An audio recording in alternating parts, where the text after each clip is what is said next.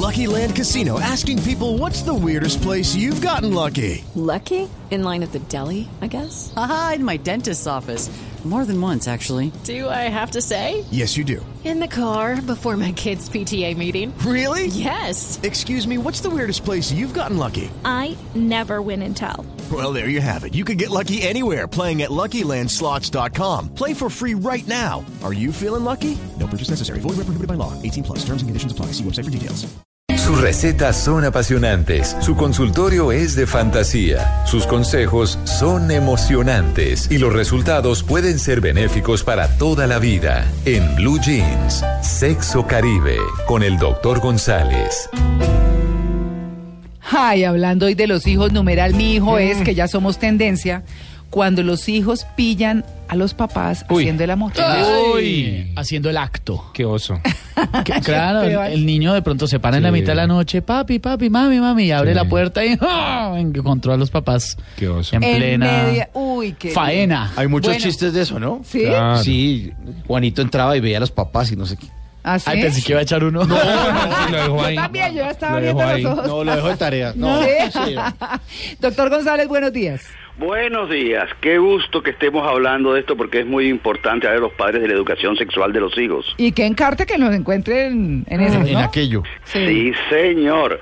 Y eso tiene que ver con varias cosas. Uno, con el descuido de los padres muchas veces. Sí. Otro, que los apartamentos hoy son muy pequeños. Y se oye todo. eh, hay, poca privacidad en los apartamentos. Y otro, que las mamás están preocupadas que el niño duerma solo. Cuando el niño hay que dormir solo con la puerta cerrada. No le va a pasar al niño nada, básicamente. Pero cuando el niño llega y encuentra una actividad sexual, es el momento clave para poder comenzar a hablar de sexualidad con el hijo. Un error craso es tirárselas de que no pasó nada, mirar por todos lados y aquí no pasó nada y tranquilo, aquí no pasó nada. Y la No, cobija para arriba. Sí, y eso es, torri- eso es terrible porque el niño sí vio, Claro. sí comenzó a pensar y, y si tiene preguntas que hacer. Entonces lo primero y lo más importante es no decir que aquí no pasó nada, sino asumir el hecho, la responsabilidad de que tengo que hablarle a mi hijo de lo que mi hijo vio.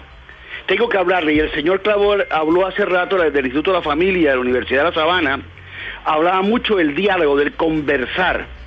Con un niño pequeño hay que preguntarle qué vistes, qué piensas y hablarle, explicarle dos cosas.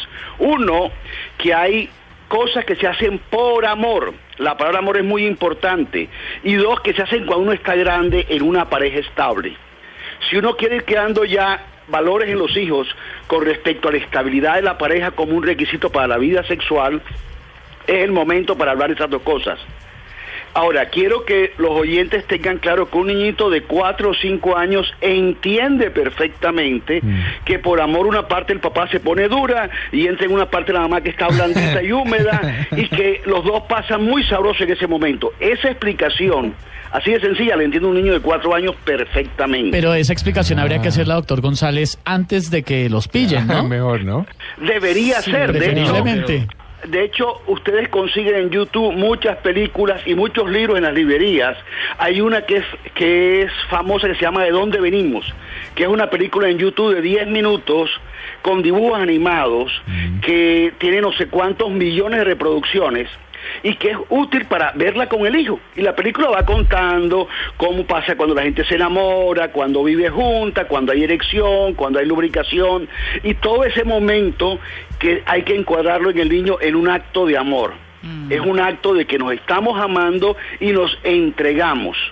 De hecho, es bueno decirle al niño, fíjate, como yo, yo te quiero a ti, yo te abrazo, te pechicho, te cargo. Tu papá y yo también nos abrazamos, nos pechichamos, nos cargamos y disfrutamos ese momento. Pero doctor, eh, ese es un gran temor que tienen los padres de familia. Incluso creo que también fue ese lío de las cartillas famosas de hace 15 días, que es, pero ¿cómo le van a llevar esa información a los niños? Ellos tienen que ir descubriendo su sexualidad.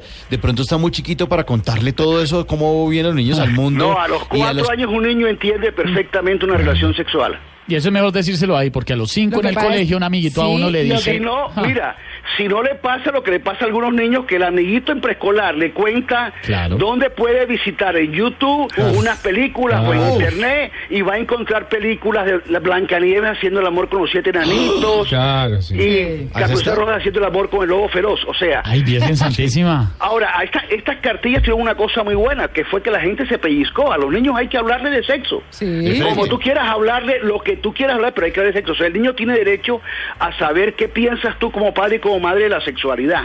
Y enséñaselo tú antes que se lo enseñe un muchachito o un video eh, eh, pornográfico. Estoy viendo acá en YouTube el documental que dice el doctor González. Se llama Sí. ¿De dónde venimos? Y explica con dibujitos y toda la cosa el tema. Si uno no quiere enredarse con los hijos, sino. Pero lo pues, que pasa es Vamos que... a ver la película, venga, nos sentamos todos y vemos la película Claro. y conversamos sobre la película. Y la película es muy bonita, tiene varios premios de la UNESCO, es una película famosa, se llama ¿De dónde venimos? Bueno. Y tú la bajas en YouTube y la puedes ver con tus niños. Y desde los cuatro años un niño entiende perfectamente ese tipo de cosas. Y es mejor que lo entienda y lo sepa con claridad. Además, eso mismo le permite no, no, no ser abusado. Cla- exacto. Claro que Sí. sí. Y es bueno cuando tú das esa información siempre hablar de pareja estable y de amor. Son dos conceptos que de los cuatro años se pueden adquirir.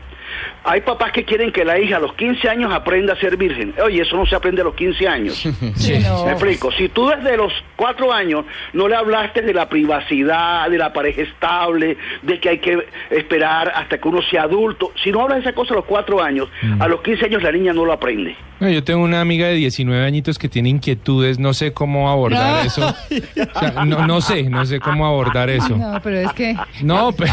Juan Carlos cría muchas niñas. Sí, sí, sí. Sí. Mayores de edad, eso sí. Es, No se alarmen. es inocente. Bueno, Mira, a los está. 19 años Mm. en la educación eh, nuestra, en Mm. los colegios nuestros, no hay gente que no tenga información sobre la sexualidad. Ah. Es más, hoy sabemos que a los 12 años ya hay gente con experiencia sexual en el curso. Claro. O sea, en los cursos de 12 años ya hay gente que tiene experiencia sexual. Ay, Dios.